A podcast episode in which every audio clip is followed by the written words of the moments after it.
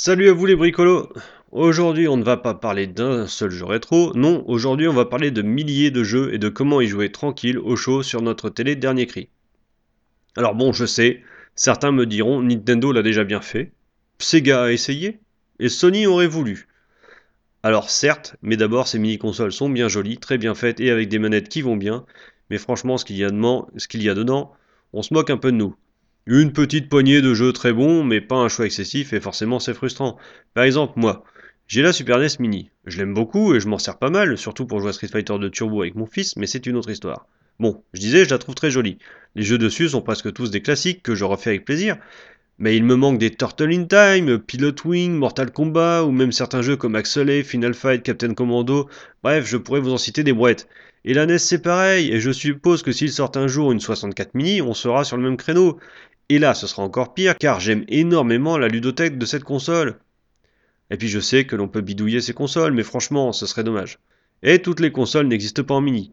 Certaines ne passent plus sur nos nouvelles télés, d'autres sont incroyablement introuvables.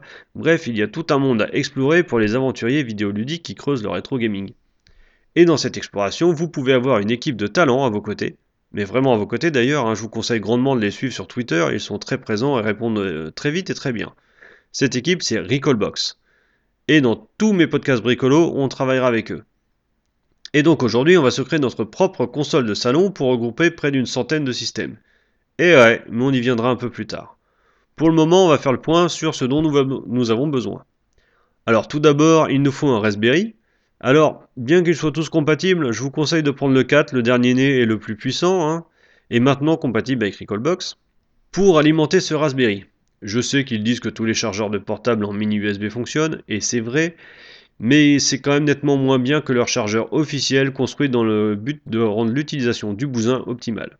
En plus de ça, vous aurez besoin d'une carte mini SD, personnellement je recommande les classes 10 de 128 Go, d'un câble HDMI évidemment, et d'une manette genre Xbox 360 ou PS3, même si pour une première utilisation vous aurez moins de surprises avec une manette connectée en USB et pour parfaire le tout, un boîtier pour le Raspberry. Moi j'aime bien ceux de Retroflag, surtout le Nespi Case, et en plus vous aurez besoin de petits dissipateurs de chaleur, voire un petit ventilo, mais attention à la taille, ici ça compte beaucoup.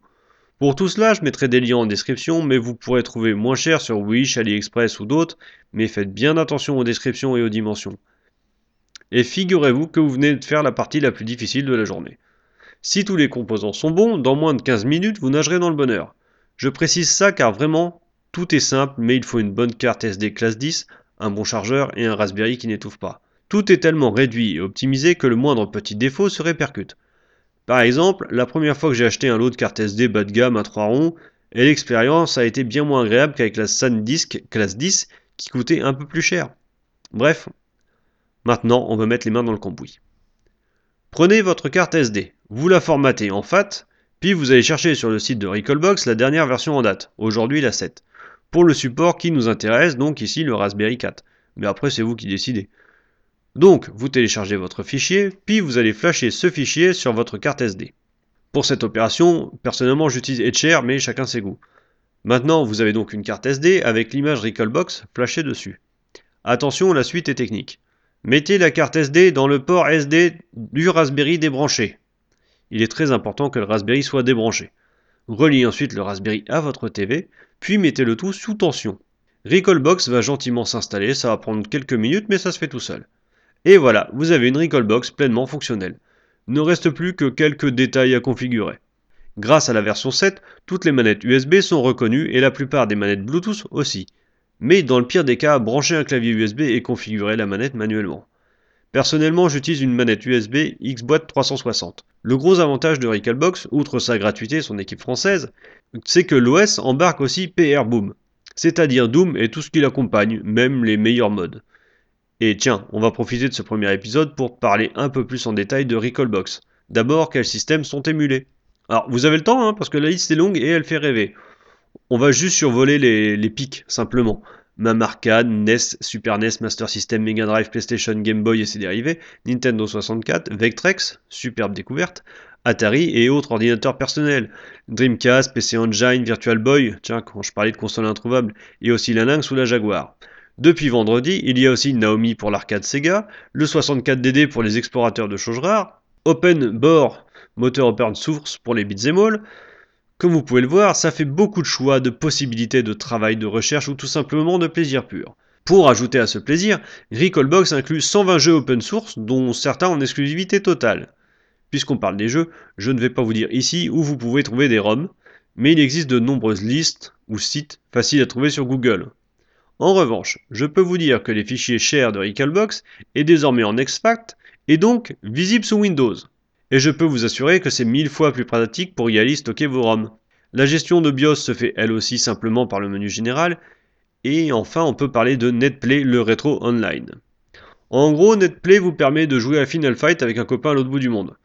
Mais pour la version 7 de Recalbox, ils y ont ajouté une fonction spectateur, une sorte de rétro Twitch donc, plus de protection pour les parties, de nouveaux systèmes compatibles, vous l'aurez compris, je suis vraiment très enthousiaste pour cette nouvelle version de Recalbox.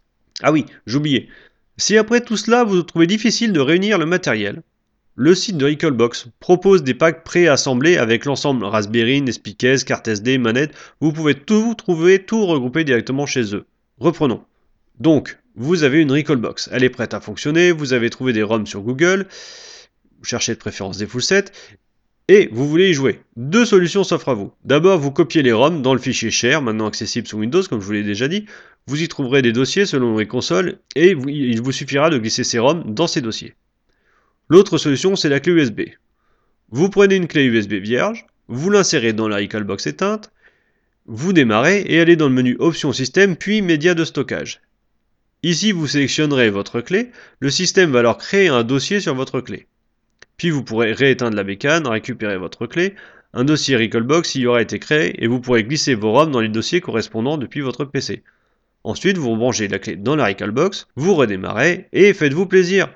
Bien sûr, si vous avez des questions, il y a l'équipe de Recallbox sur Twitter qui peut vous aider, ou même moi, hein, évidemment.